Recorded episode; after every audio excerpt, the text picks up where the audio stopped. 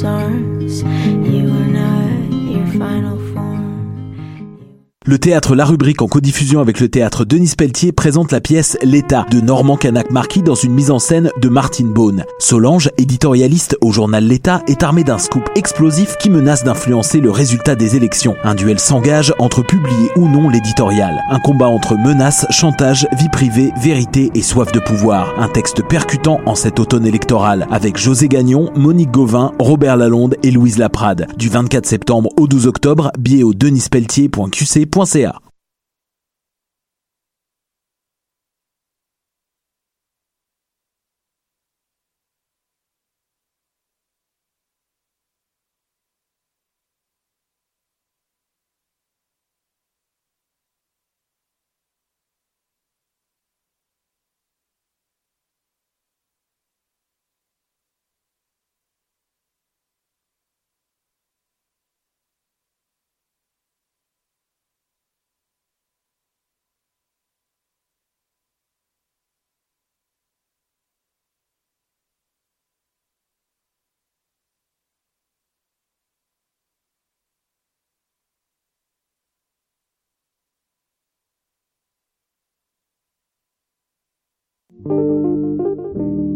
Hip Hop, c'est ta référence en matière de hip hop sur les ondes de choc.ca. Chaque semaine, entrevues, chroniques, actualités et mix thématiques te seront présentés dans une ambiance décontractée. Le meilleur du hip hop, ça se passe chaque semaine sur les ondes de choc.ca.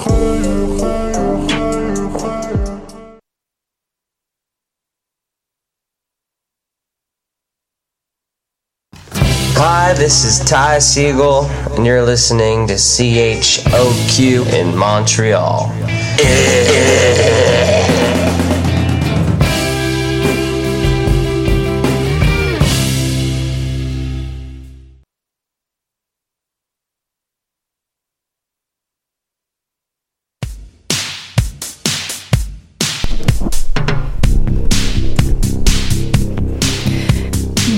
Anco sur choc.ca, c'est le retour aujourd'hui.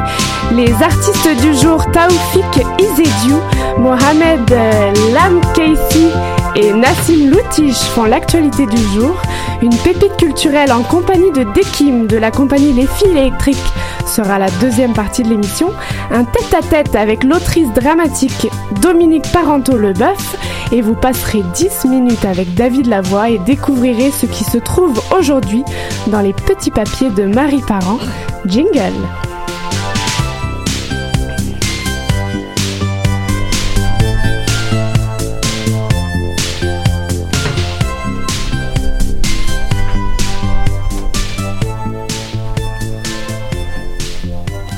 Bonjour à toutes et à tous, bienvenue à Danscussion Co. Alors que les feuilles commencent à tomber en cette belle saison automnale, l'offre culturelle et les spectacles, eux, n'en finissent plus de fleurir. Heureuse de vous retrouver pour cette nouvelle saison sur choc.ca avec des émissions qui auront lieu une semaine sur deux jusqu'au mois de décembre.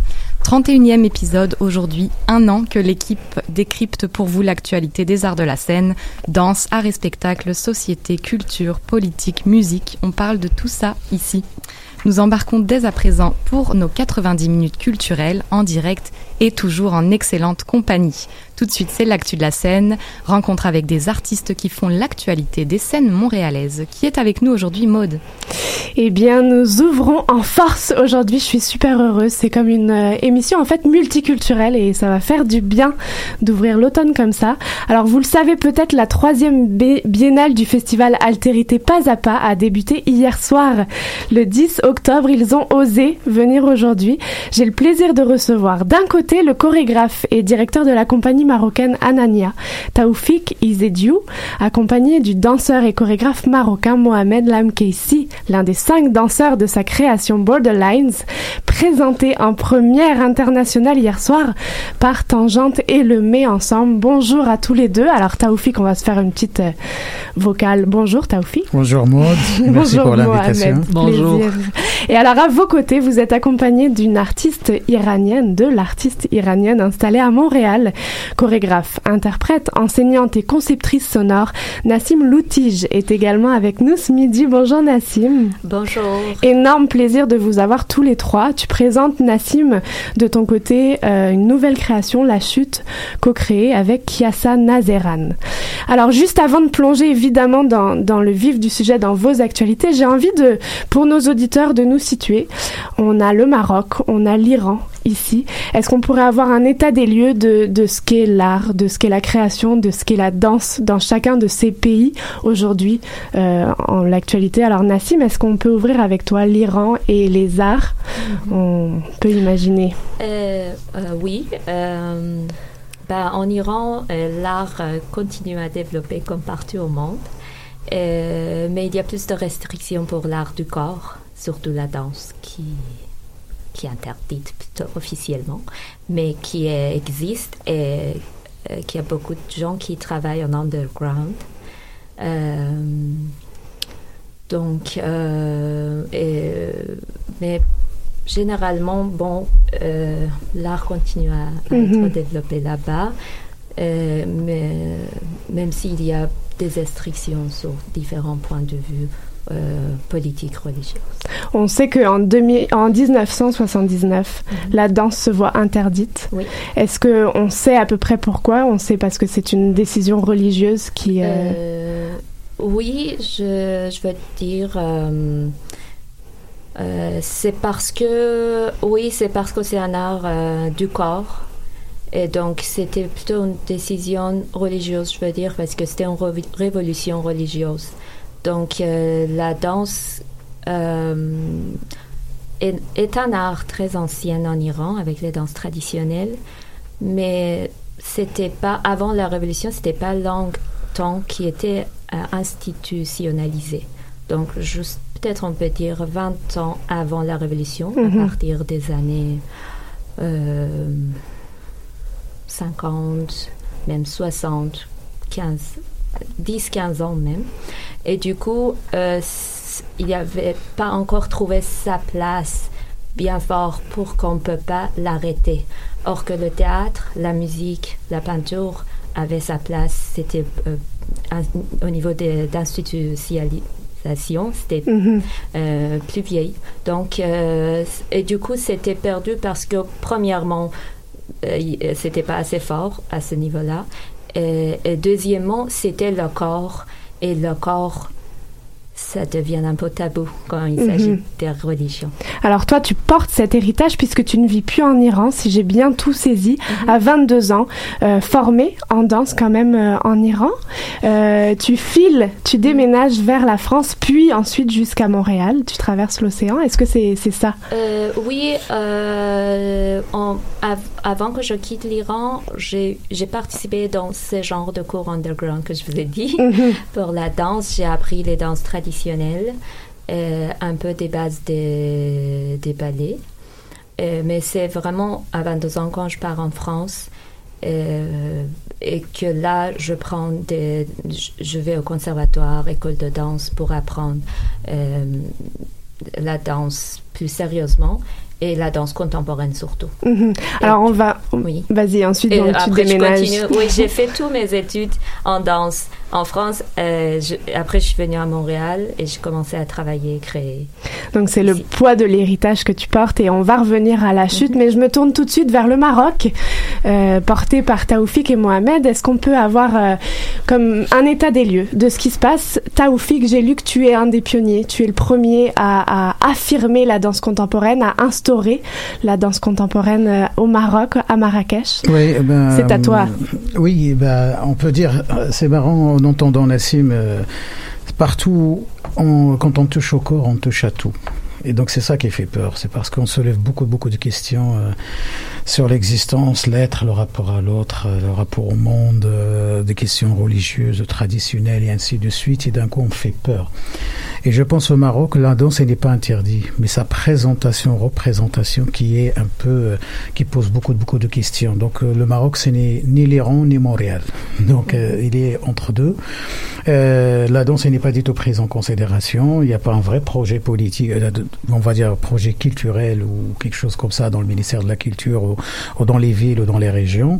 La danse, elle est portée par des initiatives individuelles, euh, comme euh, mon, mon, initiative à une certaine époque, euh, et après, il y avait après d'autres initiatives, sur Casa, euh, je, je vais dire un peu comme Marim Jazouli, Khalid Ben Ghrib, Saïd Etlemomen qui est avec nous là, nous-mêmes, et maintenant, il y a toute une génération qui arrive et qui, et qui est prête et qui est très au courant. Elle n'est pas, elle est pas coconnée. Il, il connaît très très bien la réalité de, de ce qui l'attend. Euh, la danse au Maroc, il est beaucoup sur l'international. Elle est très reconnue dans le monde. Euh, il est dans les plus grands rendez-vous euh, prestigieux de la danse contemporaine, les festivals et tout ça. Mais par contre, au Maroc, eh ben, ça, il n'y a pas de lieu, il n'y a pas de lieu officiel pour la danse contemporaine. Il n'y a pas de diffusion, il n'y a pas de marché pour la danse contemporaine. Et, et voilà, mais, la, mais ça continue. Mm -hmm. ça, ça continue malgré tout. Est-ce que j'ai envie d'aller un tout petit peu plus loin Est-ce que chorégraphes masculins, chorégraphes féminins ont autant de poids au Maroc? Est-ce qu'on est dans, dans un poids équilibré ou non? On est vraiment avec des chorégraphes masculins comme toi, Taoufik, ou on voit les chorégraphes féminines aussi prendre place, les créatrices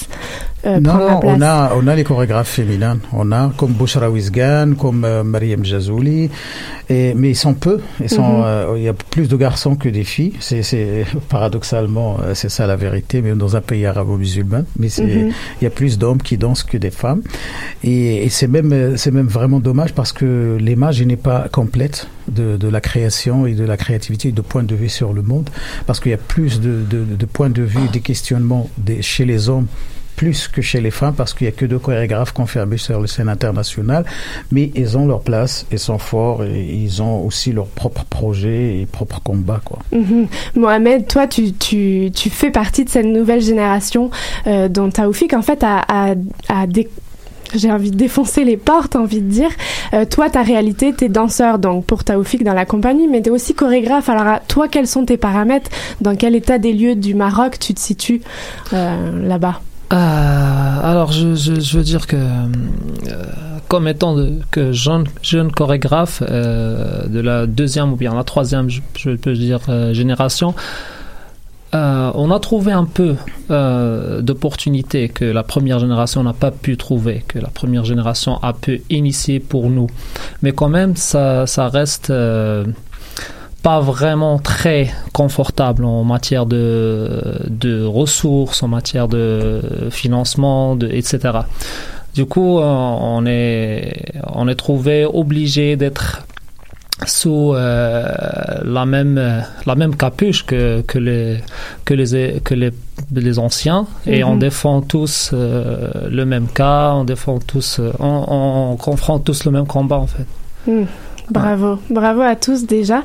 Euh, on sent, on sent que votre présence ici, c'est aussi, il y a quand même une reconnaissance de votre art. Ça fait du bien de vous avoir ici.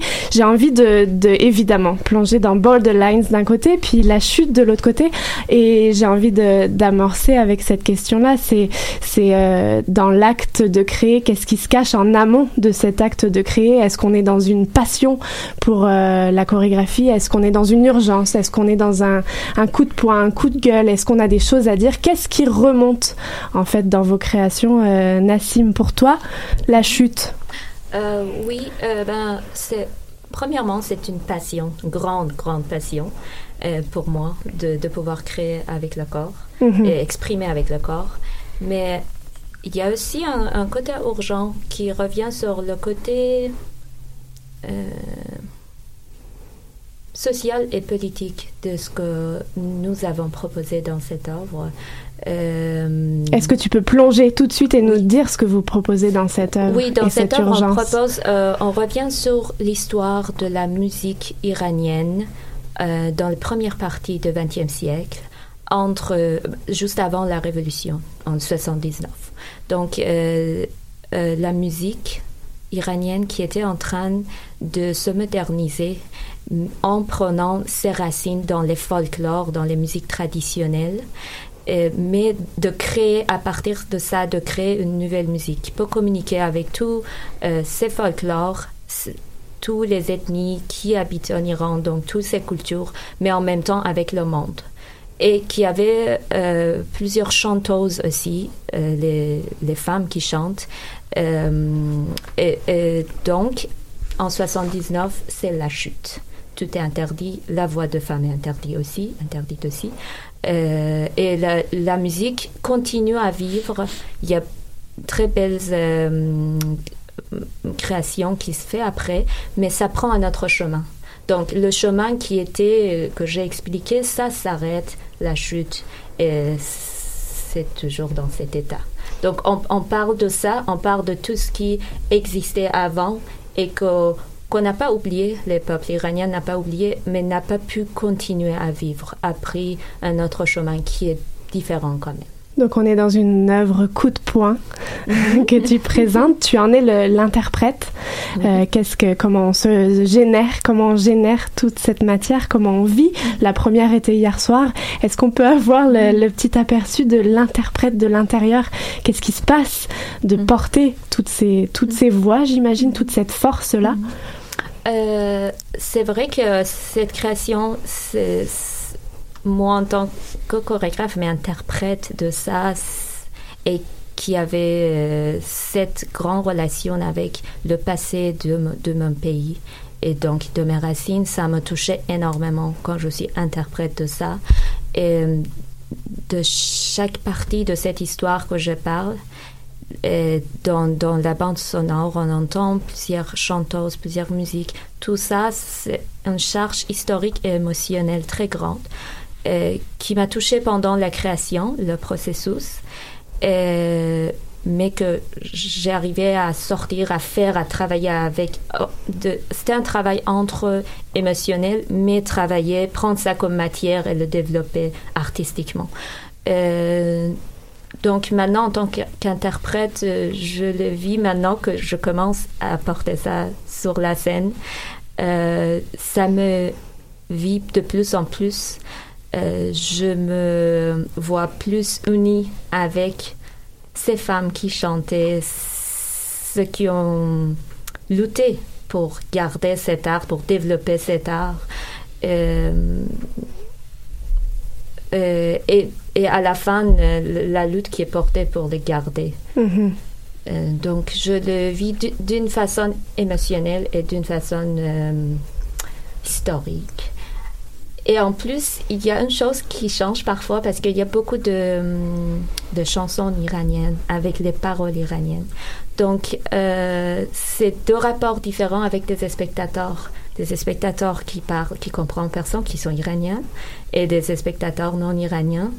Et c'est deux relations différentes, deux émotions différentes. Et, euh, je sens le changement à l'intérieur de moi quand je sais qu'il y a des Iraniens dans les spectateurs parce qu'ils sont ils connaissent ces références.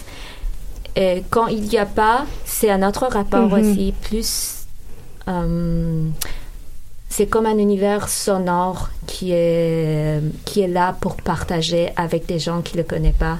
Donc une autre beauté, une autre beauté pour moi. On va poursuivre avec, mmh. avec toi et j'ai hâte d'entendre aussi les saveurs que tu donnes au mouvement. Mmh. Quelle, est, quelle est cette force corporelle aussi que tu vas donner mmh. Taoufik, de ton côté, alors tu succèdes à la proposition La Chute dans les, le déroulement des soirées. Taoufik, de ton côté, donc Borderlines. Alors qu'est-ce qu'est-ce qui est comme moteur de, de, création, de chorégraphie, de danse euh, pour toi avec cette œuvre-là? Qu'est-ce qui est sous le texte? Oui, ben c'est marrant sous le texte. Moi, j'aime bien parce que j'appelle, je, dis toujours aux interprètes que c'est c'est un prétexte le sujet. Nous, on va aller plus loin que ça. Et, et si j'ai le choix, peut-être je changerai le texte à la dernière. Euh, une fois que la pièce est sortie, on va changer la note de la tension de départ parce que c'est pas vrai du mm -hmm. tout. Ça change avec la création, avec tout ça. Donc, euh, borderline ou, ou, ou, ce que, ce que j'appelle moi dans la cuisine interne chic point. C'est même pas checkpoint, c'est chic point. Parce qu'il y a un artiste palestinien qui avait qui avait travaillé sur un défilé de mode euh, avec ce qu'il a appelé lui chic point en fait qui est euh, qui est que avec des, des, des vêtements euh, pour pour pour la, quand on fuit les gens euh, dans les checkpoints ils, ils lèvent leurs vêtements ils montrent leur ventre ils se met la main les mains sur ça. Et donc lui il a fait toute une création à partir de ça. Il a appelé ça chic point c'est une mode chic point et euh, le fait de traverser, euh, j'étais en Irak, et de traverser cinq checkpoints pour rentrer dans la ville et en même temps de retraverser encore cinq checkpoints pour sortir de la ville. Et j'étais vraiment dans un état, un état, un état de danse parce que j'étais très réveillé, éveillé, euh, tout sur contrôle. euh, euh, je regarde même avec des yeux derrière, euh, derrière ma tête. euh, c'est incroyable l'état dans lequel j'étais avant de sortir. Et le fait, dès que je suis arrivé dans l'avion, j'ai cru que je suis arrivé déjà chez moi parce que c'était tellement euh, très très tendu, très tendu cette situation de la vivre. Et euh, quand tu vois plus large, euh, Slera comme exemple, mais c'est partout. C'est partout dans le monde. On arrive même aujourd'hui à mettre des checkpoints un peu plus, des frontières plus avancées. On donne de l'argent à certains États pour qu'ils retiennent les réfugiés ou les exilés ou les clandestins chez eux et qu'ils s'approchent plus. Et le cas du continent africain où le projet c'est de partir, c'est de quitter pour toute une génération à venir. Donc ça pose une grande question pour un tel continent qu'il a beaucoup de richesses, beaucoup de, saveurs, beaucoup de, de, de, de matières grises et ainsi de suite. Donc ce qui fait que, euh, en même temps, ce qui m'intéresse, ce qui m'intéressait beaucoup avec les interprètes, c'est pas, c'est pas que les checkpoints, ce que j'appelle les checkpoints visibles. Ça veut dire quand on voit, quand on voit entre le Mexique ou les États-Unis, ou bien entre le Palestine et Israël, ou bien euh, en Irak, ou bien aujourd'hui euh, dans tout le nord de l'Afrique, euh, des checkpoints avant de passer en Europe. Mais plutôt, ce qui m'intéresse, c'est aussi les checkpoints invisibles qui est dans nous, qu'on a acquis avec notre éducation, notre culture, euh, notre religion et toutes ces choses-là, un peu, et qui créent un vrai, un vrai schizophrénie, qui crée un petit peu quelque part parfois deux avis différents dans la même personne en même temps, et, et qui, et voilà, de re-questionner ça, euh, de questionner. euh, il, il parlait Nassim tout à l'heure de, de l'interdit et d'interdire la danse, mais c'est incroyable parce que tout ce qui est interdit, il est désiré par l'homme quelque part. Et plus qu'on avance dans l'interdit, plus qu'on a envie de, de faire ça, plus. Et donc justement, ces checkpoints, c'est ça. Mais surtout que la pièce, il a, il a une côté aussi euh, euh, dans l'histoire de la danse au Maroc par rapport à cette génération-là. C'est quelque part, euh, c'est comme si on fait un, un checkpoint entre ce qu'on a vécu jusque-là, comme des danseurs qui étaient en formation et tout ça, et aujourd'hui des danseurs interprètes qui vont partir créer Mhm. leur propre leur propre chemin. Donc cette pièce aussi, elle est arrivée un peu pour marquer le ton par rapport à tout ce qu'on a vécu avant, et aujourd'hui on peut travailler ensemble. Jusque-là, on a on a parlé de la formation et de, les- et de la transmission et ainsi de suite, et là on peut parler aussi de la création et de l'interprétation. Donc dans le, si on questionne, c'est la danse question la forme. Donc dans la forme, vraiment on est sur une danse avec plein de frontières. C'est une danse beaucoup dans les lignes. On travaille dans des carrés. Il y a, il y a vraiment, euh, que vous allez voir ça euh, dimanche, euh, il y a vraiment une belle création lumière ici d'une d'une Montréalaise Chantal, d'une euh, d'une Canadienne qui s'appelle Chantal, et qu'il a compris, il a saisi qu'on évolue dans un carré, et le carré c'est la base de cercle, et le carré aussi c'est c'est c'est c'est quatre bases, et le carré aussi c'est la boussole, le nord, le sud, l'est, l'ouest. Le carré c'est les premières constructions de l'être humain qu'il a construit toujours ses habitats en carré, et quand on voit autour, on- quand on- autour du carré, on peut créer un cercle, et là on part sur une autre affaire de, spir- de spirale, de spirituel, et de ainsi de suite. Donc euh, la pièce, euh, bah, je vous laisse un peu. euh, Je la découvrir. découvrirai évidemment dimanche, mais alors euh, le temps file. Mais Mohamed, de l'intérieur, tu es interprète dans cette pièce. Est-ce que tu peux nous donner les saveurs de, de ces mouvements signés Taoufik, j'imagine en collaboration avec les interprètes, ce qui me permettra de rebondir et de donner les saveurs de celles de Nassim aussi. Euh, Mohamed, de l'intérieur, première hier soir, tu l'as vécu pleinement. Euh, Est-ce qu'on peut avoir un petit goût de c'est quoi cette esthétique corporelle euh, dessinée par, par Taoufik que tu portes dans ton corps? Ah, alors, je, même plus que esthétique corporelle. C'est, pour moi, à l'intérieur, c'est vraiment très, très, très fort. C'est très fatigant à la fois. C'est très. euh, épuisant, mais en même temps, ça fait, ça fait vraiment du bien de, de, passer à travers toutes ces expériences durant, durant, durant la pièce. On a eu même euh, des retours de, des, des amis qui, qui sont juste venus voir. Ils disent que c'est très fort et épuisant de voir. Et du coup, à l'intérieur, c'est encore euh, multiplié des fois et des fois. Mais euh, tant que à chaque instant, à chaque moment, tu, euh, tu, tu as dans la tête, tu as dans le cœur que voilà, c'est quelque chose qui me tient à cœur. C'est moi en fait. C'est c'est pas Taufir qui, euh, qui, qui qui qui propose, c'est pas ses idées, mais c'est c'est toi, c'est c'est l'interprète. C'est Taufir, il est là pour redresser, pour chapeauter, pour euh, mettre en ordre, pour mais vraiment à l'intérieur c'est l'interprète, c'est ce- ses propres problèmes, c'est ses propres son Mhm. propre vécu, c'est euh, sa propre vie en fait. Et du coup dans la pièce il y a il y a cinq vies différentes euh, avec euh, une palette euh, incroyable, des odeurs. Tu as parlé des odeurs et avec des odeurs vraiment très variées. Et, voilà, et tout ça dans une harmonie construite par, par Taufir. Et aussi, il a parlé de lumière, mais je tiens aussi à, à mettre le point sur l'univers sonore créé par Saïd aussi, qui, qui, qui rend le tout euh, un, espace vraiment euh, à, à, à, à passer, à, à, à enjoy, à, à enjailler. voilà. Donc à vous cinq, vous portez l'œuvre euh, au plus haut point, si possible. Oh, on a essayé notre max euh, hier, mais j'espère qu'on on sait qu'on a encore trois à, à passer, aujourd'hui, demain et après-demain, et j'espère que euh, chaque jour sera encore plus poussé dans, dans la réflexion, dans la présence, dans la performativité, etc. Du coup, euh, on pousse vraiment vers, vers le meilleur. On sait que la scène fait mûrir. Ouais. euh, encore plus la proposition. Taoufik, lève la main en ce moment pour me dire quelque chose. J'aime bien, j'aime bien ce qu'il dit parce que euh, j'espère que d'ici les trois jours, vous arrivez à effacer le chorégraphe. Parce que c'est là, c'est là où je m'amuse le plus, c'est quand je ne vois, quand je vois un spectacle et je ne vois pas de la, le chorégraphe, comment il a écrit, comment il a Mhm. fait. C'est quand les interprètes vont apparaître, alors là, je peux dire que c'est bon, j'ai fini ma pièce et bon route. Donc euh, dimanche, je viens et je te cherche même pas, Taoufik, t'auras on se- disparu. parfait. Alors pour donner comme une, belle conclusion, Nassim, toi, dans, ton corps, c'est quoi le chemin de ce corps? Est-ce qu'on peut avoir les saveurs de ce au travers de quoi? Le visuel est déjà très fort, les capsules promotionnelles sont super belles, la musique est extrêmement forte, euh, mais à l'intérieur, le mouvement, quelle est cette quête du mouvement? Euh, euh, la pièce est basée sur euh, une métaphore qui est l'arbre.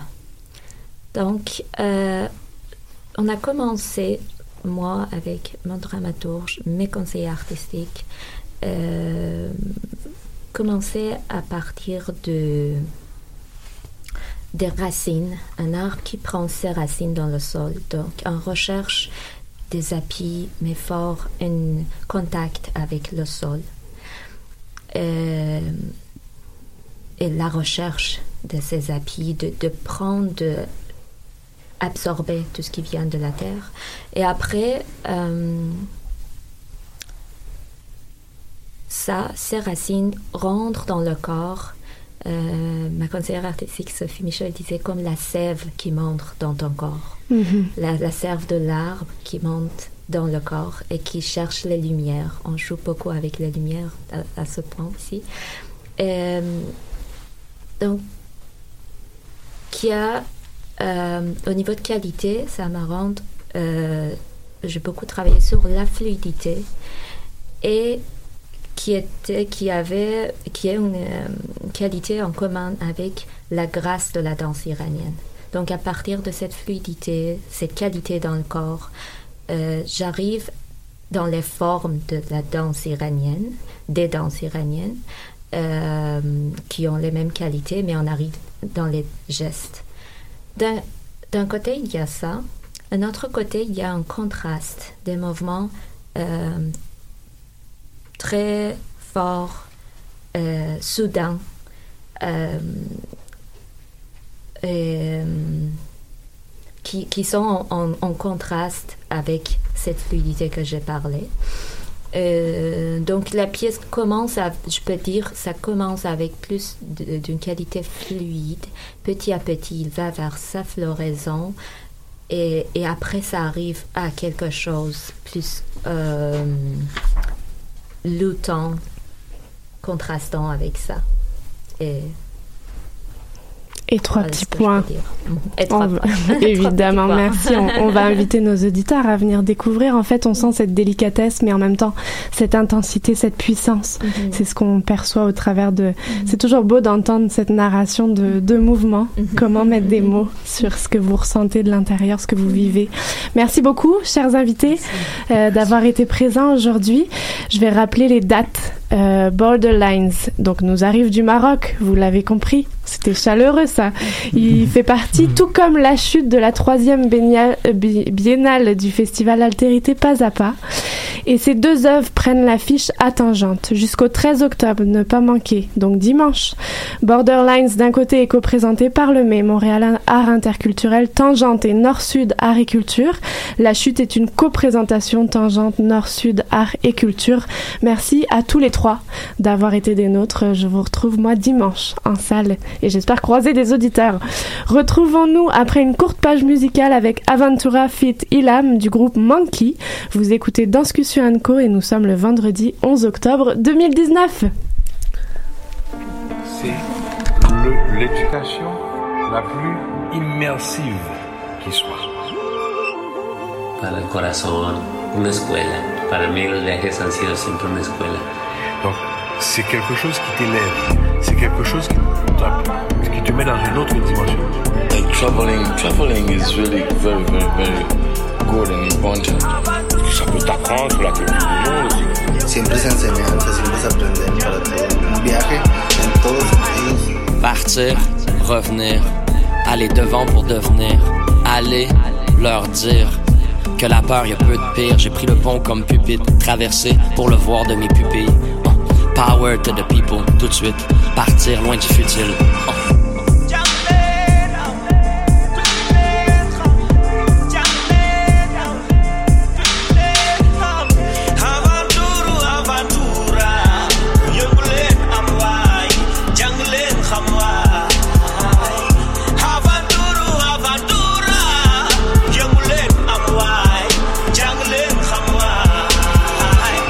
Voyagé mon aventure, je suis all-in du au call-in de mon talent pur.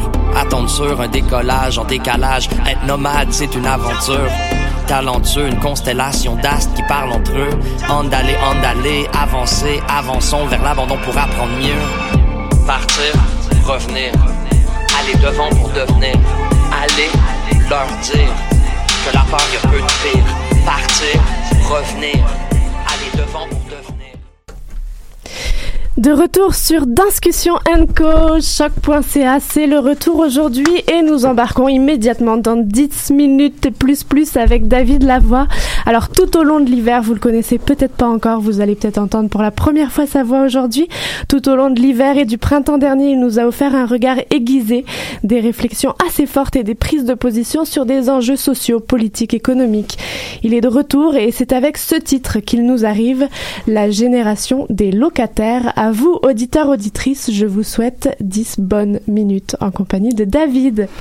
Bonjour, euh, je suis très content de poursuivre ma collaboration avec l'équipe de Danscussion Co.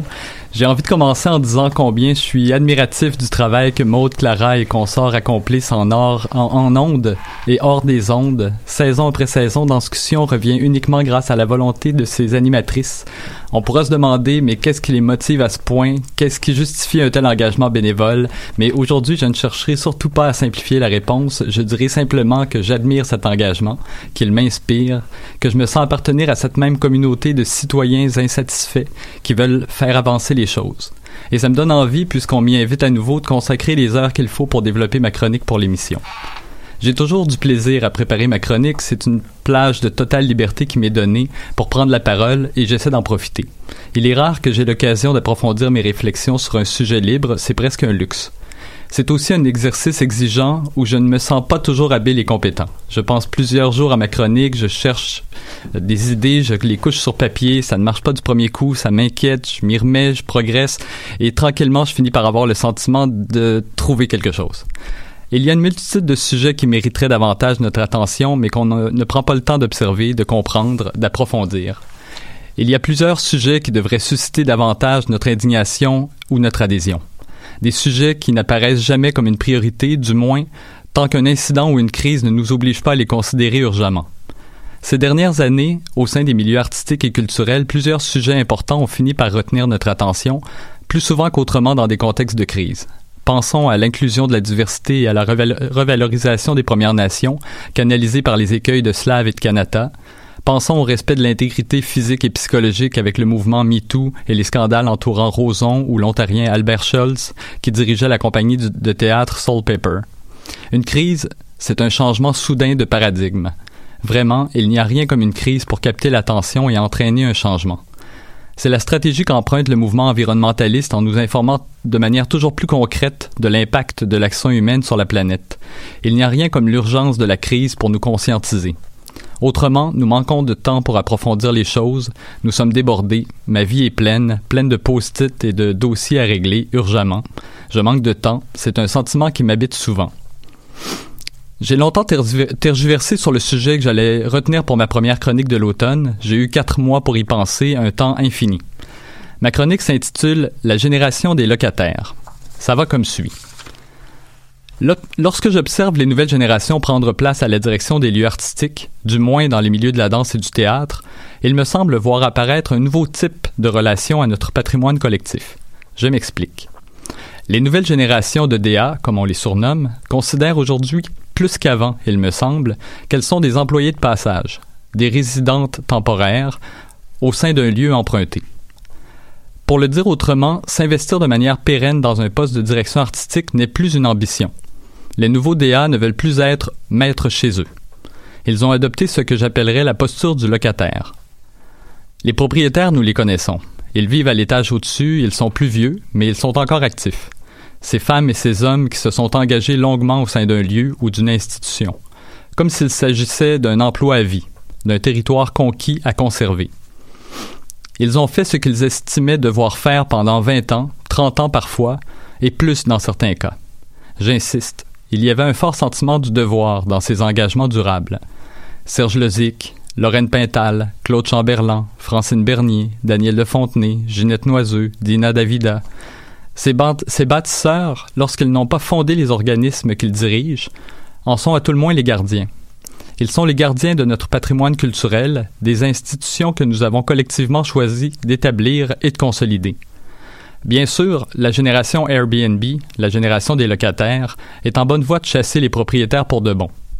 Il ne leur faudra qu'un peu de temps, le temps que les premiers prennent un à un leur retraite.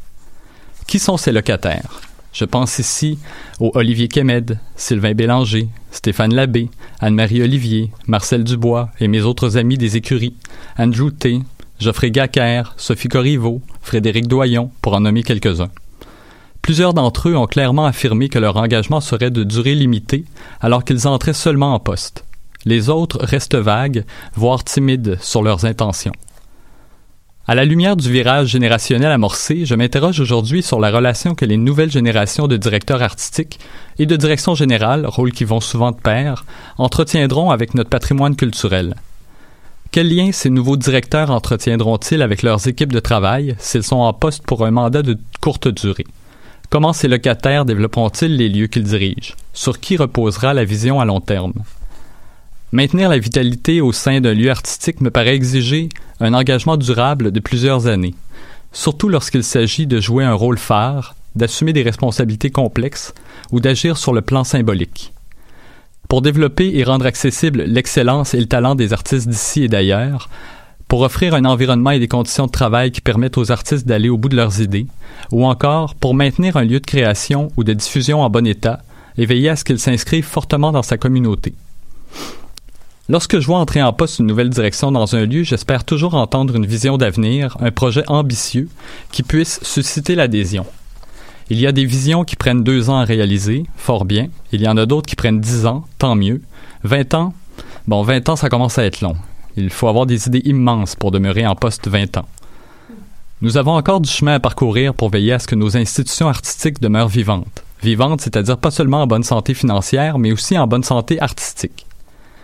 Je suis le premier à m'indigner lorsque le conseil d'administration de l'orchestre métropolitain annonce, comme un coup de pub, que Yannick Nézet-Séguin est nommé à vie à la tête de l'orchestre. Il me semble qu'une telle annonce bloque l'avenir à tous ceux et celles qui pourraient aspirer à ce poste. Donner le privilège exceptionnel d'une job à vie à un homme blanc, dans la quarantaine, ça me paraît malheureusement rétrograde en 2019, alors que l'équité et l'inclusion sont clairement à l'ordre du jour. Je ne m'inquiète pas pour l'avenir de Nézet-Séguin, il est extrêmement talentueux. Je me soucie davantage des possibilités que nous pourrions offrir à celles et ceux qui le mériteraient, mais qui ne pourront même pas aspirer à ce poste. Néanmoins, en nommant Nézet-Séguin à vie à la tête de l'OM, nous pouvons être certains qu'il veillera à développer cette institution et à la faire rayonner. Il y parvient déjà très bien d'ailleurs. Mais au sein de nos compagnies de théâtre et de nos compagnies de danse, au sein de nos institutions et des lieux qui permettent aux arts vivants de jouer pleinement leur rôle dans notre société, qui prendra le flambeau? J'ai envie d'entendre les générations émergentes nous exprimer leurs idéaux, leurs utopies illimitées. J'ai envie de voir des artistes s'approprier la maison que leur lèguent leurs parents et choisir d'en faire quelque chose d'encore plus signifiant. J'espère des directions artistiques et des artistes qui oseront assumer de grandes aventures pour ouvrir de nouveaux, chemins, de, de nouveaux chemins. Je pense du coup au spectacle constituant de l'incomparable Christian Lapointe, qui sera bientôt repris au centre du théâtre d'aujourd'hui. Une œuvre majeure qui témoigne d'une entreprise démesurée, rédiger la Constitution du Québec avec 42 citoyens tirés au sort. Et c'est fait, la Constitution est écrite et déposée à l'Assemblée nationale, et le spectacle de Christian est un acte totalement débridé, à voir. Je veux qu'on brise les formats convenus. Je veux qu'on présente des saisons théâtrales qui ne sont pas dévoilées d'avance, où on s'abonne les yeux fermés. Je veux voir des compagnies de danse présenter leur spectacle à Montréal plus de quatre ou six fois. Je veux voir un spectacle de danse à l'affiche pendant deux mois. J'ai besoin que nos lieux d'art soient de vrais lieux de vie, habités, incarnés. Ça y est, les propriétaires s'en vont, l'espace est à nous. Ne nous contentons surtout pas de faire de nos théâtres des musées. Ils n'ont pas été conçus pour ça. Occupons-nous des maisons qui nous sont laissées en héritage et occupons-les totalement, le plus totalement possible. Voilà, c'est le message que j'adresse à tous ceux qui se trouvent ou se trouveront bientôt à diriger une institution artistique, quelle qu'elle soit. Je m'adresse aussi à leurs équipes, parce que rien ne se peut sans de formidables équipes. Voilà. Merci David. J'espère que nos auditeurs auront passé un très bon 10 minutes avec toi. J'aurais une question pour toi, une curiosité. Vas-tu aller voir des shows cette fin de semaine, David Lavoie, ou pars-tu en campagne? D'accord, je vais être obligé d'avouer que je sors de Je Montréal. m'en doutais. J'aurais aimé avoir un petit aperçu de ce que va faire euh, David Lavoie cette fin de semaine. Donc pas de culture. T'as un autre genre de culture. Très cool. Reviens-nous dans, dans un mois Promis. avec un 10 minutes euh, comme on les aime. Merci beaucoup David. Nous, on se retrouve après Les filles atomiques, un titre signé Julien Gris dans son album Nagasaki, Mon amour.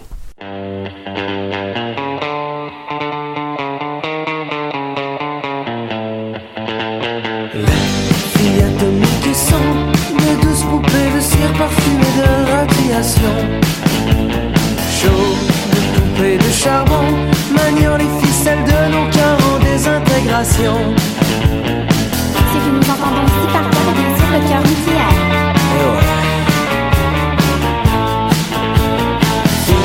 Au masque d'uranium, à fait de sébum signé Made in Wax Museum. Chaud de beauté anthracite, distingué kérosène vêtu d'un cul de nitramite. Y'a les filles atomiques et les filles de joie Qui bien que différentes me font penser à toi. Sirène de pluie.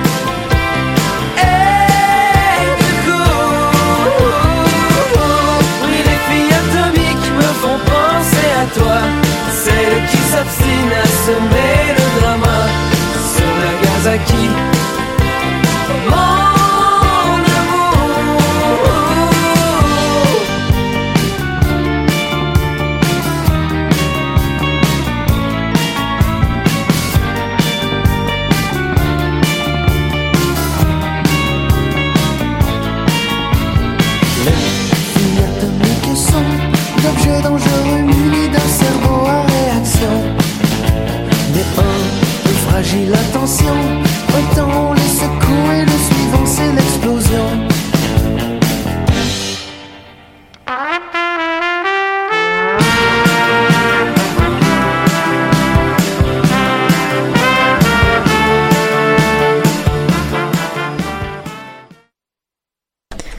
retour sur Danscussion Co sur choc.ca, c'est l'heure de la pépite culturelle et euh, cette euh, cette pépite, euh, j'ai reçu une invitée pour cette pépite culturelle aujourd'hui.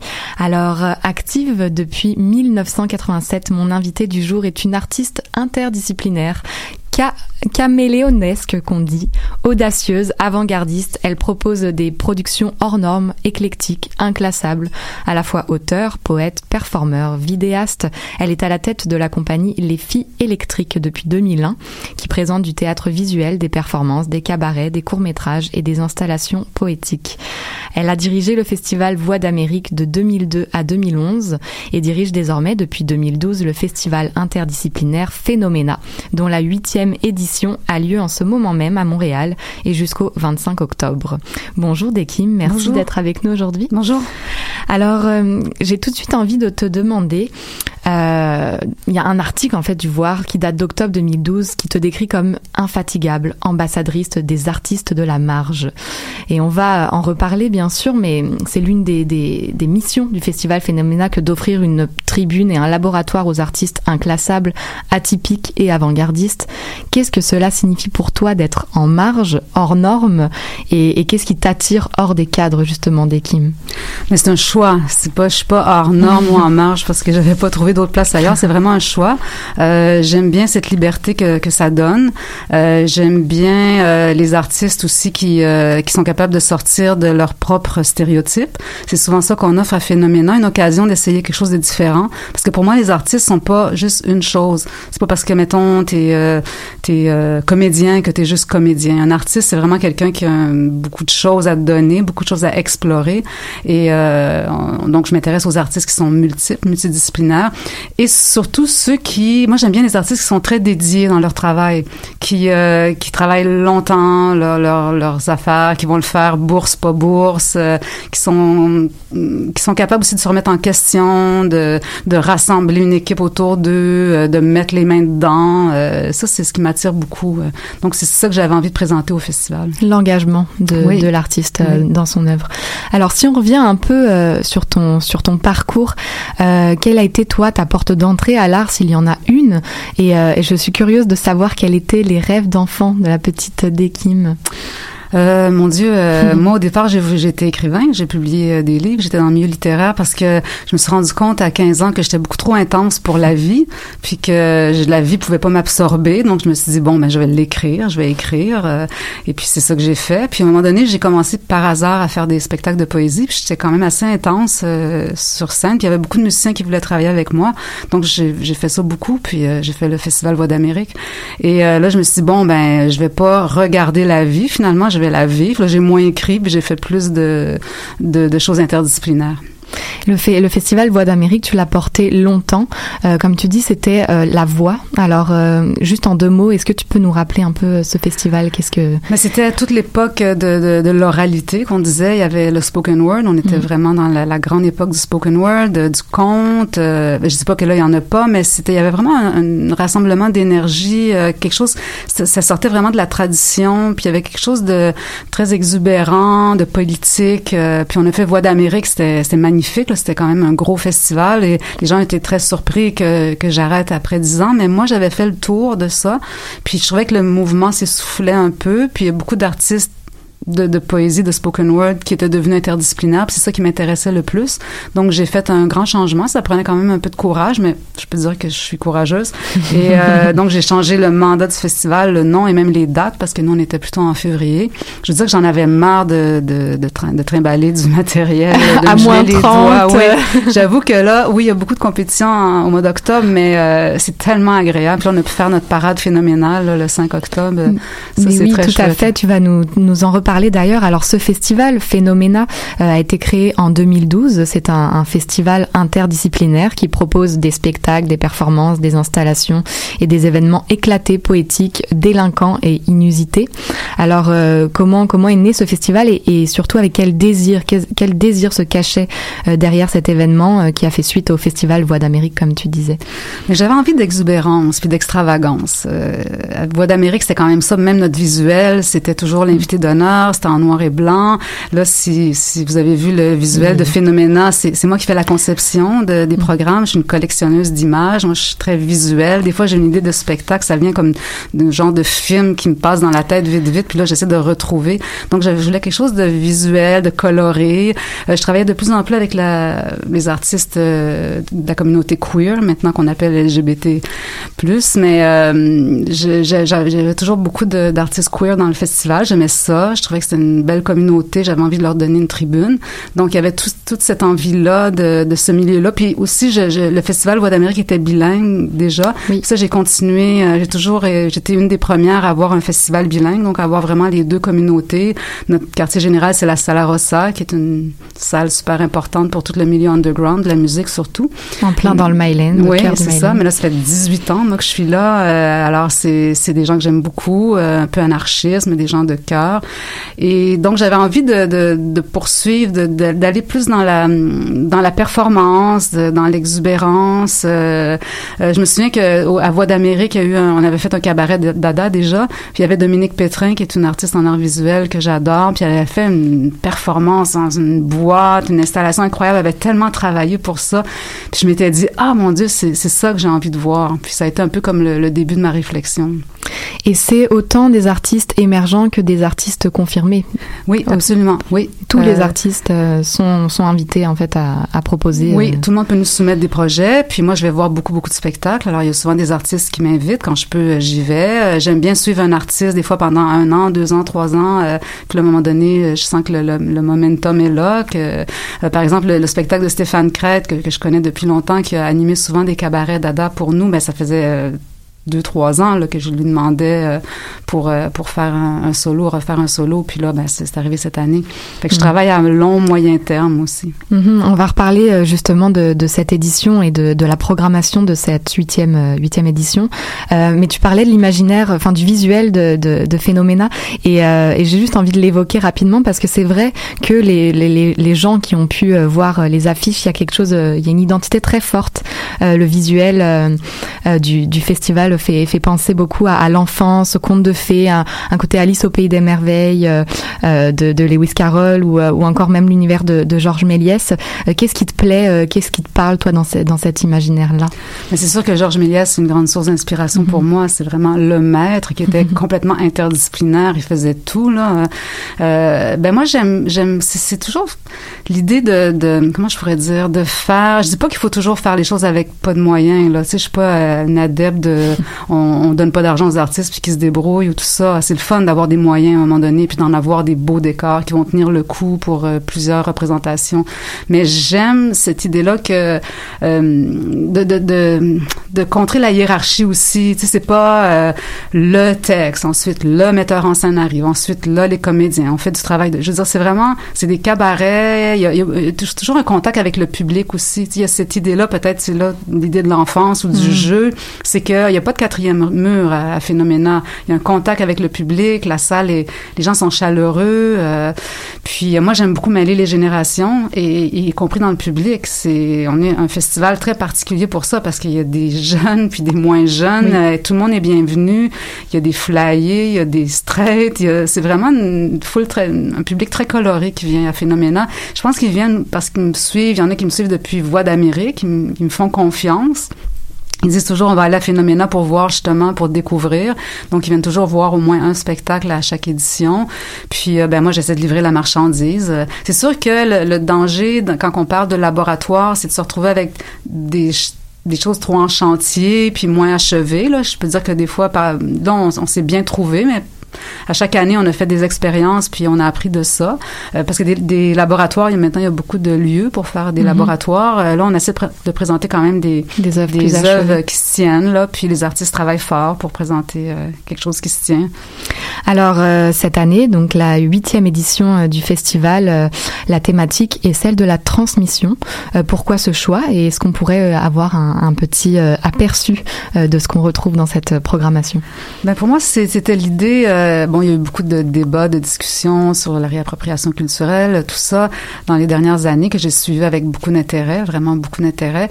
Et c'était un peu ma réponse euh, parce que moi, je pense que c'est super important de connaître l'autre, d'apprendre de l'autre, parce que ça change les perspectives. Parce qu'on est souvent dans notre affaire, on pense qu'on a la vérité, il y a une façon de faire, puis euh, j'ai un peu tanné de ça.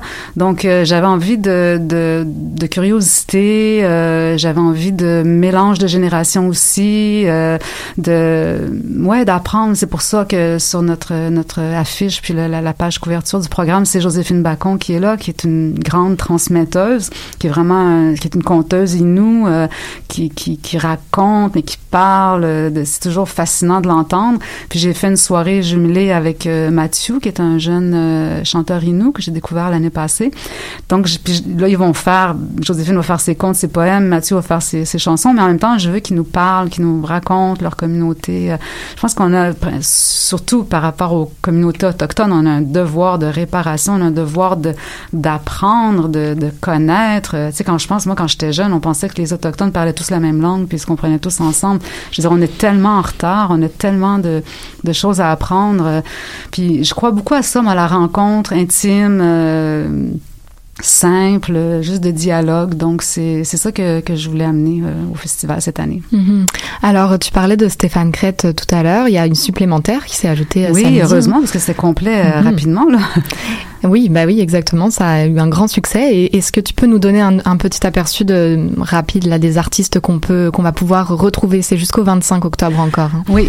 Ben écoutez, on a une soirée incroyable, la soirée d'ouverture, euh, parce que nous, on avait des spectacles hors les murs, comme on dit, à la chapelle. Puis, euh, et là, on tombe dans notre quartier général à la Salade le 18 octobre. Et la soirée d'ouverture, ça va être quelque chose, parce que c'est euh, c'est des- c'est sur Brigitte Fontaine. Alors, je sais pas si euh, vous Oh, connaissez. oui. Oui, toi, tu connais. Bon, parce que des fois, les, les plus jeunes ne connaissent pas. Moi, je la connais et je l'adore. C'est une chanteuse, poète française très, très, très délinquante. Euh, je sais pas de quel âge, là, euh, mais décalée. je veux dire, ouais, complètement déjantée. Et là, il y a deux jeunes femmes, euh, une euh, Marie-Ève Groux qui est une fille plus de théâtre, puis euh, euh, Marie-Léa euh, Bossé- euh, Rossi qui est une anarchiste là, qui organise des, des shows qui des brumes. Donc les deux travaillaient sur Brigitte Fontaine, puis je les ai réunis dans une soirée. Ça va être le gros happening. Ça va être vraiment à ne pas manquer.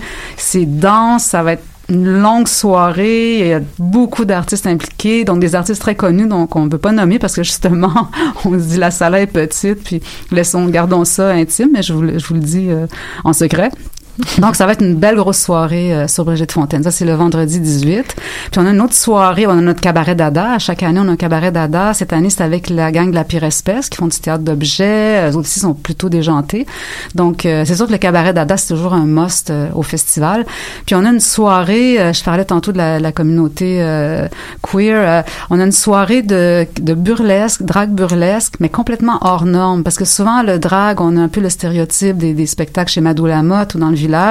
Euh, le burlesque, on a le stéréotype du moulin rouge, puis des, filles de six pieds avec des grandes jambes puis des plumes. Mais là, on est complètement dans d'autres choses. On est dans le drag, euh, le drag queer. On est dans le, le burlesque avec des corps atypiques, des corps différents, des générations différentes aussi. C'est plus politique, c'est plus performatif aussi. Là, c'est pas, on va pas faire des imitations de Céline Dion. Il y aura pas ça à cette soirée-là. Puis on a vraiment des gros noms de cette scène-là, euh, des gens là qui sont super connus. Fait que ça, si vous connaissez pas cette scène-là, vous avez jamais osé aller au Café Cléopâtre, mais là, vous pouvez venir à la Sala Rossa. Euh, c'est le vendredi, là, la soirée de clôture. C'est vraiment, ça va être un bon show, ça. Mhm. De toute façon, on peut retrouver toute la programmation hein, du festival euh, Phénoména sur euh, Internet, évidemment, sur le site euh, web euh, Oui. de Phénoména, de les filles, euh, les filles électriques. festivalphénoména.com. Exactement. Donc facile à trouver. On, malheureusement, le temps file. On va devoir rendre l'antenne. Il faut quand même mentionner que c'est pas cher. Mais c'est ça. C'est 16 pas cher. à 18 dollars, taxes incluses, tout frais inclus, c'est pas cher. Alors pour euh, les étudiants, là, c'est super. Exactement, c'est assez euh, rare pour le souligner. Donc, euh, donc oui, non, bien sûr, prenez, prenez vos places. N'hésitez pas à aller participer, à aller voir des spectacles au Festival Phénoména et à sortir du cadre. On vous encourage à sortir du cadre avec le festival. Merci beaucoup, Dekim, d'avoir été avec nous aujourd'hui. On va te suivre de près. On va continuer à, à te suivre de près. Merci. Euh, laisse la, la, pause musicale. Je laisse la pause musicale embarquer. C'est ça que je voulais dire. Allez, à tout à l'heure avec Marie Parent.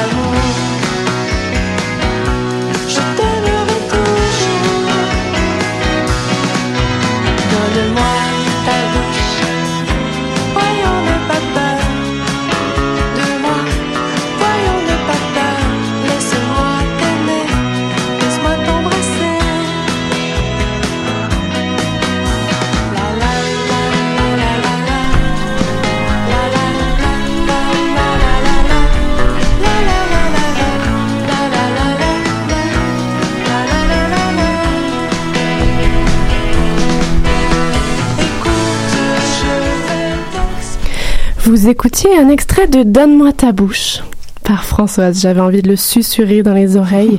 Et vous êtes de retour sur Danscussion Co, vos 90 minutes culturelles de retour cet automne et nous sommes bien heureuses. Alors aujourd'hui, Marie Parent est de retour. Et que trouve-t-on aujourd'hui dans les petits papiers de Marie Il me semble qu'on va parler d'art et de violence. Oui, merci. Marie, c'est à toi. Bonjour Maude. Donc, peut-être que vos auditeurs, auditrices ne le savent pas encore, mais je suis d'abord et avant tout une littéraire, je tiens à le préciser. Et par des formations professionnelles, c'est toujours par cette lunette-là que j'observe l'actualité culturelle.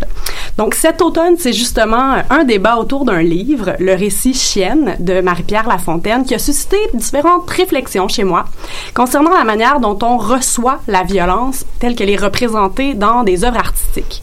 Je vous fais d'abord une petite mise en contexte. Donc, Chienne se présente comme un récit sous forme de courts fragments. L'autrice y livre des bribes de son enfance, enfance marquée par une violence familiale difficile à imaginer, difficile à lire aussi, euh, évidemment, je m'y suis frottée. Donc l'autrice présente son texte comme une autofiction. La, convention veut donc euh, qu'on associe le jeu de la narratrice à la personne même de l'autrice. Et Marie-Pierre Lafontaine ne s'en cache pas, elle s'est inspirée de sa propre enfance pour écrire le récit. Comme c'est souvent euh, le cas pour l'autofiction, la critique s'est rapidement euh, polarisée autour de ce livre. Dans Le Devoir, on a parlé d'un texte inabouti, facile, décousu. Euh, au contraire, sur les ondes de Radio-Canada, Rebecca McConnell dit avoir adoré le livre, mais en même temps s'est demandé est-ce que c'est de la littérature ou est-ce que c'est un témoignage? Donc, dans les deux cas, c'est l'ancrage dans le réel qui semble entraîner la suspicion. L'œuvre est pour certains moins littéraire ou sa forme compte moins que son contenu parce que, peut-on penser, on se trouve devant une histoire vraie ou en tout cas une histoire partiellement vraie. Paradoxalement, on observe ces dernières années une véritable fascination pour le réel, que ce soit sur les scènes avec la vogue du théâtre documentaire ou en littérature avec le succès que connaissent la non-fiction, le témoignage. Quelques exemples tirés à droite à gauche. Christine euh, Beaulieu, dans J'aime Hydro, nous présente ses recherches sur la compagnie d'État tout en racontant sa vie amoureuse. Dans la pièce Post-humain présentée à Espace Libre au printemps dernier, Dominique Leclerc prend sa propre condition de diabétique comme point de départ pour réfléchir sur l'invasion du corps par les nouvelles technologies. Mais ici et là, la part de témoignage ne dérange pas parce qu'elle est encadrée dans un récit relativement conventionnel qui cherche pas à déstabiliser le public ou en tout cas à le rendre inconfortable. Personne, à ce que je, sache, ne s'est demandé si J'aime Hydro ou Post-humain c'était bien et bien du théâtre. Donc pourquoi on se pose cette question à propos euh, de Chienne hein? Je rappelle la question de cette animatrice, est-ce que c'est de la littérature? Une telle, question, oui, nous force à nous demander ce qu'on entend par là. Hein, Qu'est-ce que c'est la littérature ou l'art pour nous? Mais surtout, ça nous force à nous demander ce qu'on en attend de la littérature ou de l'art. J'oserais formuler une réponse peu originale et assez conservatrice. En fait, on veut se faire raconter une histoire, avec un début, une fin, un fil conducteur. J'oserais aller plus loin. Même face à la poésie, à la danse, notre réflexe est toujours de chercher l'arc narratif, d'identifier des personnages ou de traquer une évolution psychologique. Notre œil de lecteur ou de spectateur contemporain au Québec est dopé au récit. Dans le cas de chienne, c'est la violence du texte, une violence trop réelle, qui compromet la possibilité même de raconter une histoire. La violence, son chaos, son absurdité détruit aussi toute possibilité de reconstituer une suite cohérente d'événements. Raconter une histoire, c'est souvent proposer une résolution, mais la violence n'en a pas toujours. Souvent, c'est un cycle sans fin. Dans son livre, Marie-Pierre Lafontaine dit vouloir reconstituer la vérité de la violence, et s'il faut agresser le lecteur pour raconter l'agression, tant pis. Je reviens à ma question de départ. En tant que public, comment est-ce qu'on reçoit la violence? Pas la violence ancrée dans un monde imaginaire, pas la violence des jeux vidéo ou des super-héros, mais la violence crue du monde réel qui touche peut-être des gens autour de nous sans qu'on le sache. Est-ce qu'on est prêt à se soumettre à des discours et à des formes artistiques qui nous font violence, qui déconstruisent les codes artistiques auxquels on est tellement attaché? Voir des codes artistiques déconstruits qui menaceraient la façon dont on organise notre pensée. Donc je me demande si notre passion pour le réel se rend jusque-là. J'aimerais pour finir, Maude, formuler un souhait, petit souhait, que comme public, on élargisse un petit peu notre définition de l'art, qu'on assouplisse ce qu'on attend de lui pour accueillir des, des paroles qui bousculent notre petit confort et surtout qui bousculent l'idée qu'on se fait du monde. Merci. Je sens qu'on va les aimer, les petits papiers de Marie, et qu'on va y prendre goût et qu'on va hâte de les réentendre. Merci beaucoup, Marie, d'avoir partagé cette réflexion. Ça fait du bien d'ouvrir la littérature. Ben, et c'est pour plaisir ça que d'amener la là. littérature à discussion. Et c'est super chouette. Merci. Alors, on te retrouve très bientôt pour une nouvelle chronique. Nous, on se fait une petite page musicale, le temps d'interchanger nos invités. Et on se retrouve après pour la dernière partie, un tête-à-tête avec une autrice, justement.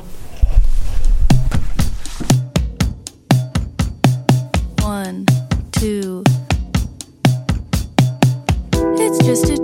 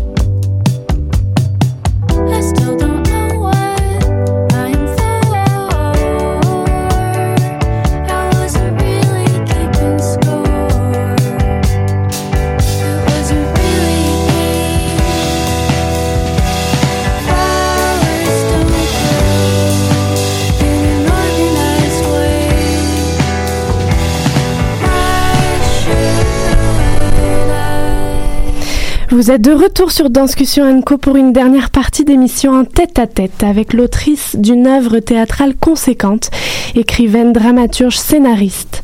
Dominique Parento Leboeuf est avec moi. Bonjour, Dominique. Également alors enseignante en écriture et coprésidente de la Commission internationale du théâtre francophone.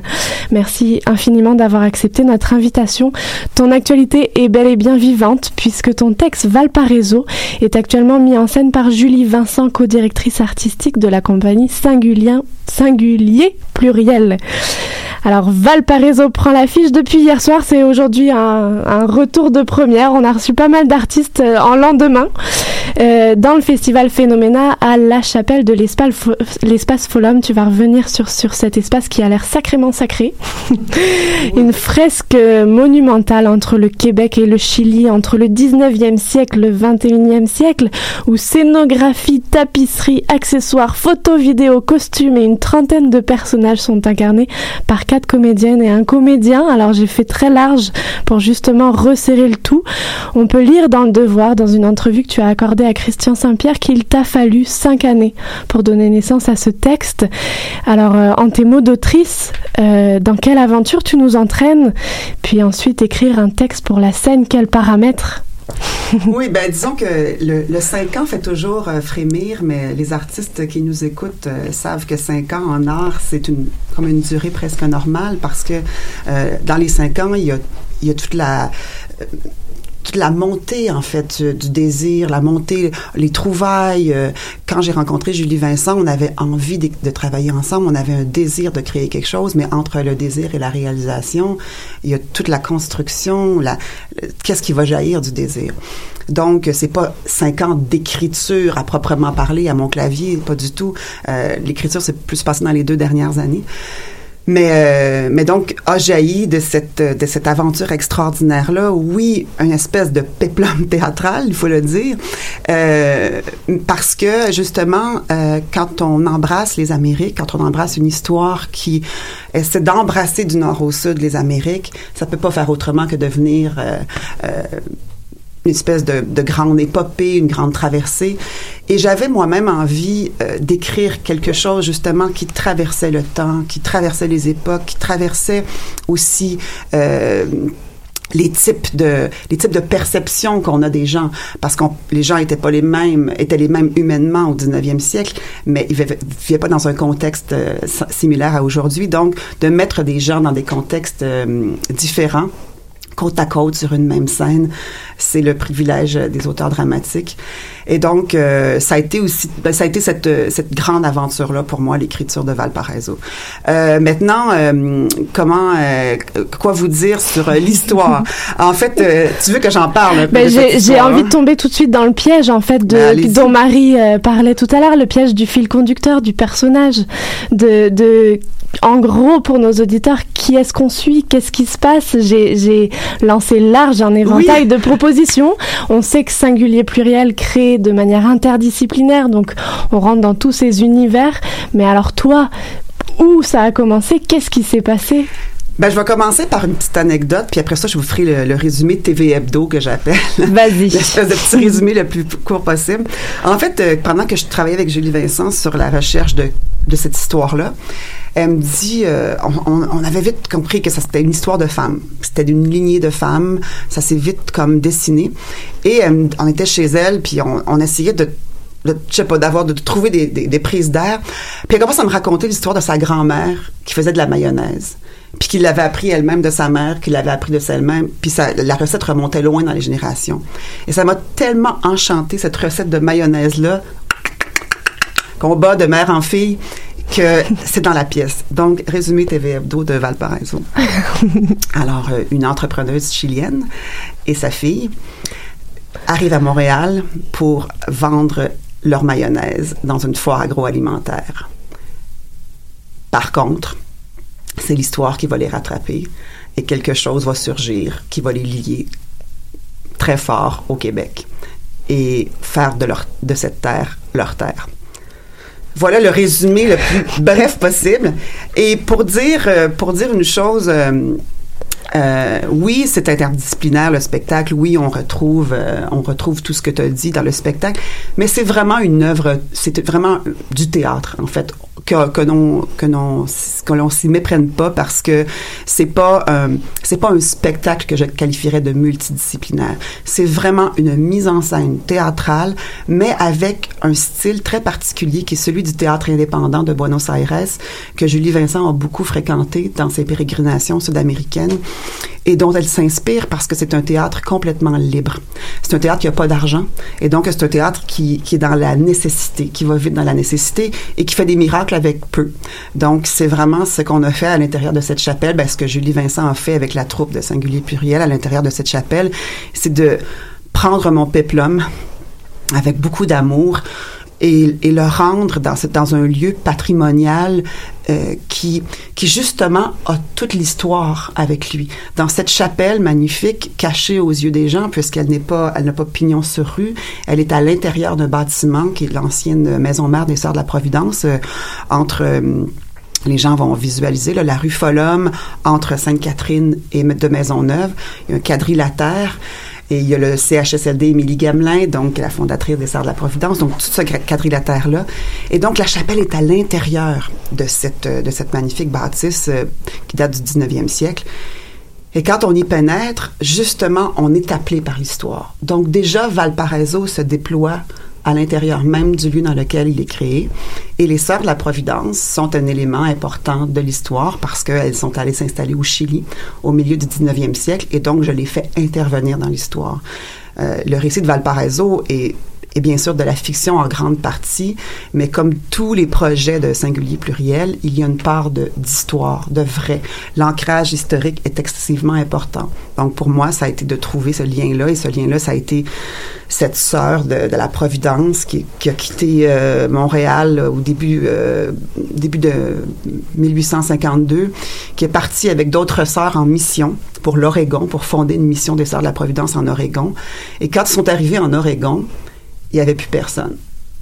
Euh, c'est même pas une figure de style parce que la, fièvre de l'or californien avait vidé l'état de son monde. Alors les services des sœurs n'étaient plus requis. euh, elles n'avaient plus rien à faire là de leurs œuvres. Et donc au bout de deux mois, ils ont dit ben on rentre.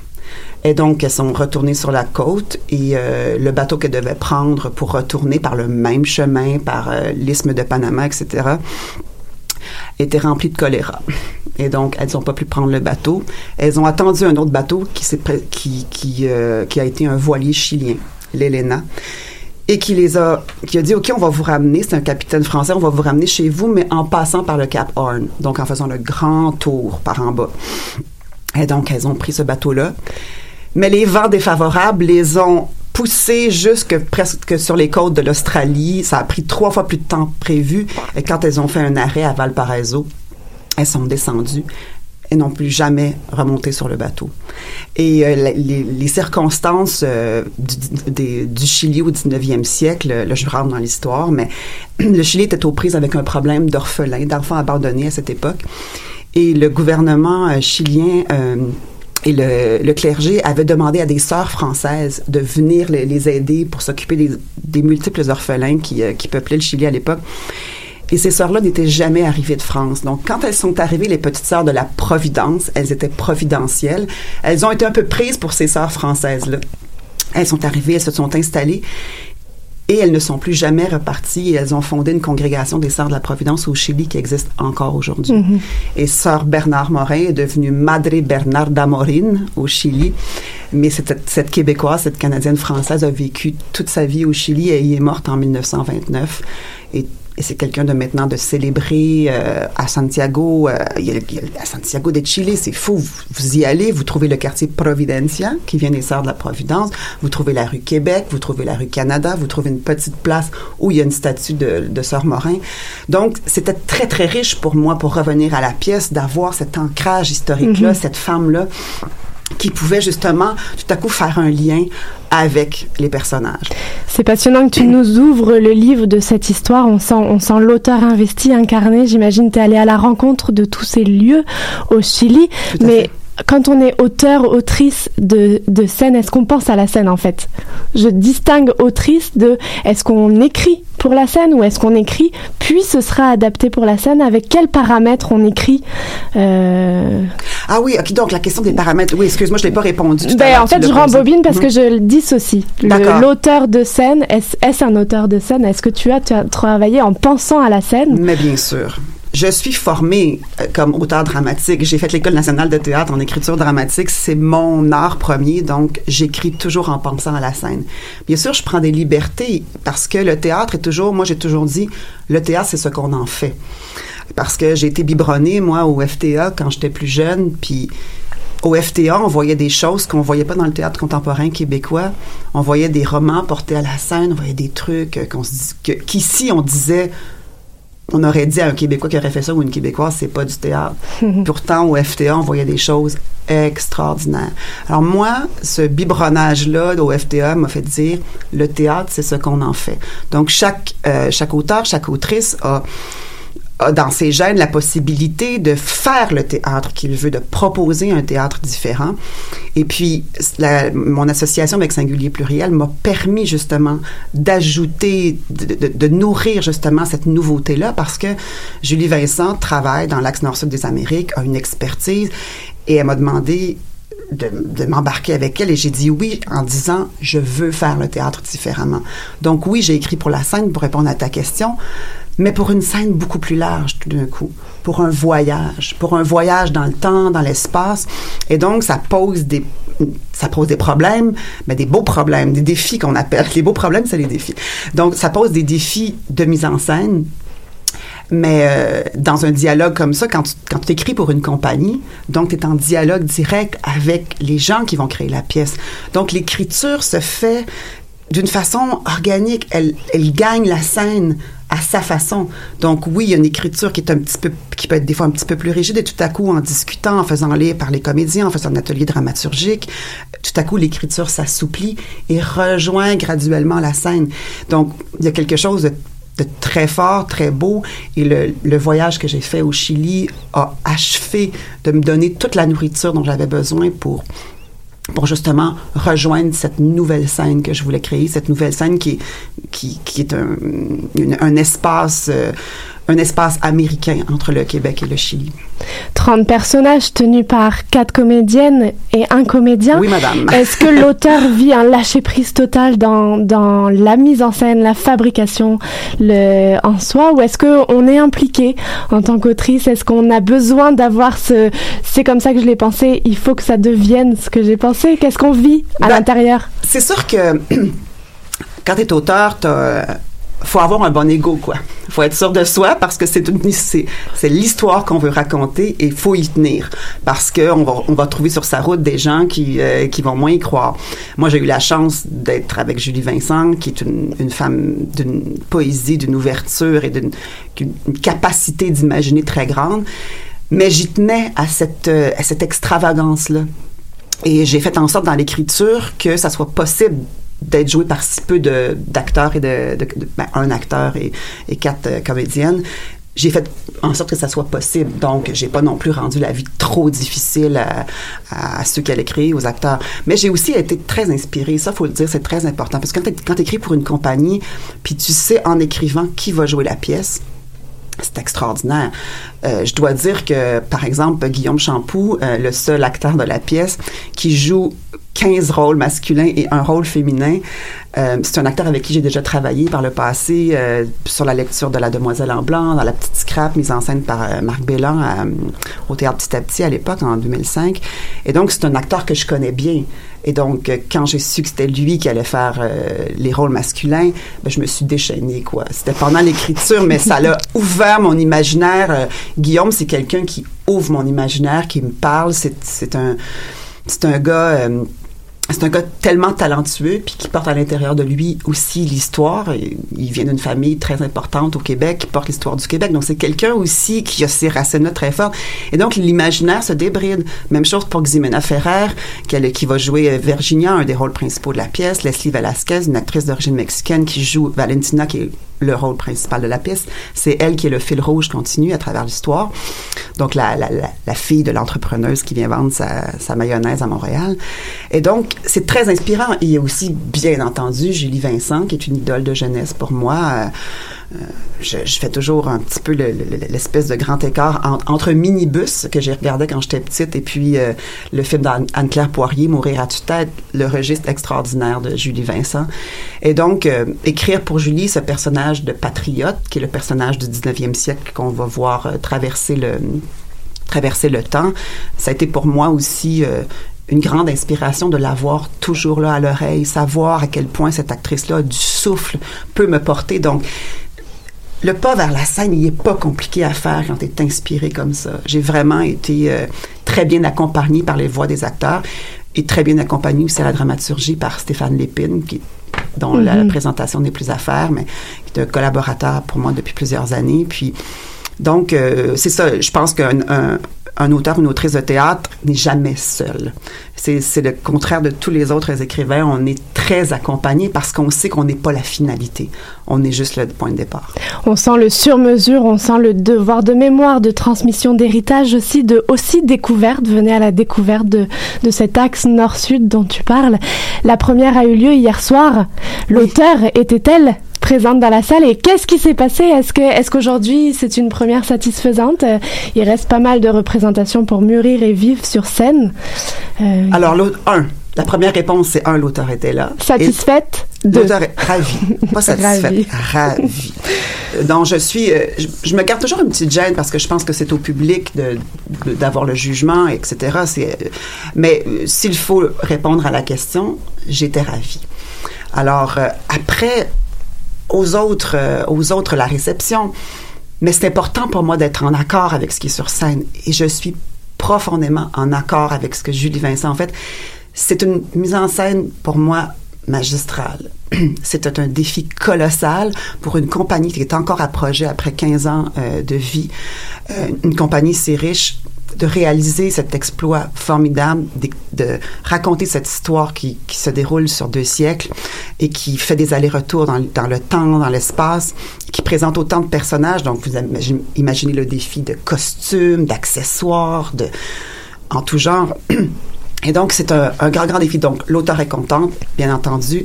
Et, euh, ah oui, et euh, c'est la voix. Vous avez vu, ça, c'est la, ça, c'est la, ça, c'est le, le, le coucher tard. le coucher tard qui donne le, le gin voice de l'après-midi.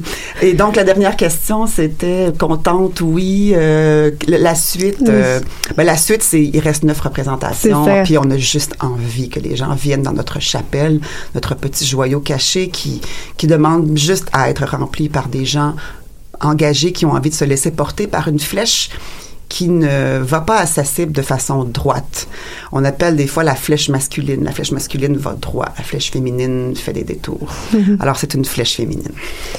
Est-ce que Dominique Parenteau Leboeuf, on peut la retrouver dans un futur proche, dans des écrits, dans une scène? Où est-ce que tu en es dans, au niveau de l'écriture d'un prochain, Alors prochaine œuvre théâtrale? J'ai euh, ben j'ai quelques projets sur le feu. J'ai commencé mon premier roman, donc je suis très, je suis très con- contente, très fébrile. C'est la première fois que j'étais très contente d'entendre Marie parler de l'autofiction parce que je jongle avec ça dans mon, dans mon roman, de, d'y aller avec une première version d'autofiction, mais après ça, de, pour moi, c'est très important de passer à la fiction. Parce que je, pas parce que je, je veux pas avoir le, le, le dialogue sur l'autofiction, mais parce que pour moi, la fiction est plus importante. Mais parce que toute fiction, de toute façon, s'inspire de soi. Mhm. Donc, euh, je travaille là-dessus. Là, je sors de Valparaiso. Alors, projet de théâtre, euh, il y en a pas encore euh, chaud, chaud, chaud, bien entendu. Mais je travaille aussi euh, depuis plusieurs années sur un grand projet de télévision et euh, on est, euh, on est, on est peut-être proche de la ligne d'arrivée. Alors, euh, mais je peux pas du tout en parler. C'est ça les projets de télévision. Mhm. Ça prend du Motus. temps et motus, motus, motus. Mais je vous dis ce qui m'occupe. Donc euh, voilà, c'est, euh, mais pour l'instant, j'accompagne Valparaiso fidèlement parce que tu me demandais est-ce que l'auteur était là. Je, me rappelle la question maintenant. Oui, j'étais là. Et, pour les gens euh, qui, arrivaient à, l'accueil hier, ils étaient surpris de me voir. Qu'est-ce que tu fais là? T'es pas caché dans un coin comme tous les auteurs un soir de première? Pas du tout. Dans, dans le mode singulier pluriel, quand Julie Vincent, je joue pas dans la pièce, en général, elle accueille les gens, puis c'est le mode sud-américain. Alors moi, je me suis mis dans ce mode-là, puis j'accueille les gens de façon franche, ouverte, j'ai pas peur. Moi, je suis en accord avec ce qui est là. Après ça, je, je laisse les gens euh, avec leur euh, avec leur regard, euh, leur jugement, leur appréciation, puis c'est formidable. Merci beaucoup, Dominique, d'être passé par l'émission. Ben, Merci on rappelle. inventé- Euh, inventé. oui, super. C'est Oh, ce wow. fait ici. Merci. Alors, rappelons que chance pour nos auditeurs auditrices, Valparaiso se déroule jusqu'au 23 octobre dans la chapelle de l'espace Folum. C'est une programmation Festival Phénoména 2019, une production singulier pluriel. Merci. Merci beaucoup. J'espère que nos auditeurs auront été contaminés par cette énergie euh, qui fait du bien.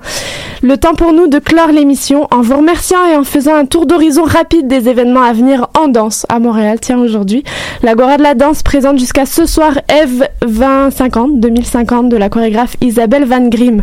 L'usine C clôt aussi ce soir sa série Body Electric avec les pièces d'Anne Thériault et de Ashby.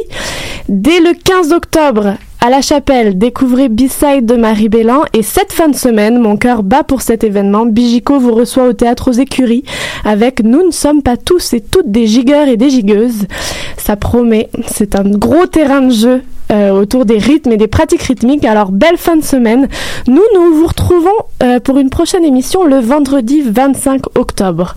Vos 90 minutes culturelles, c'est avec Danscussion Co sur choc.ca. Belle fin de semaine.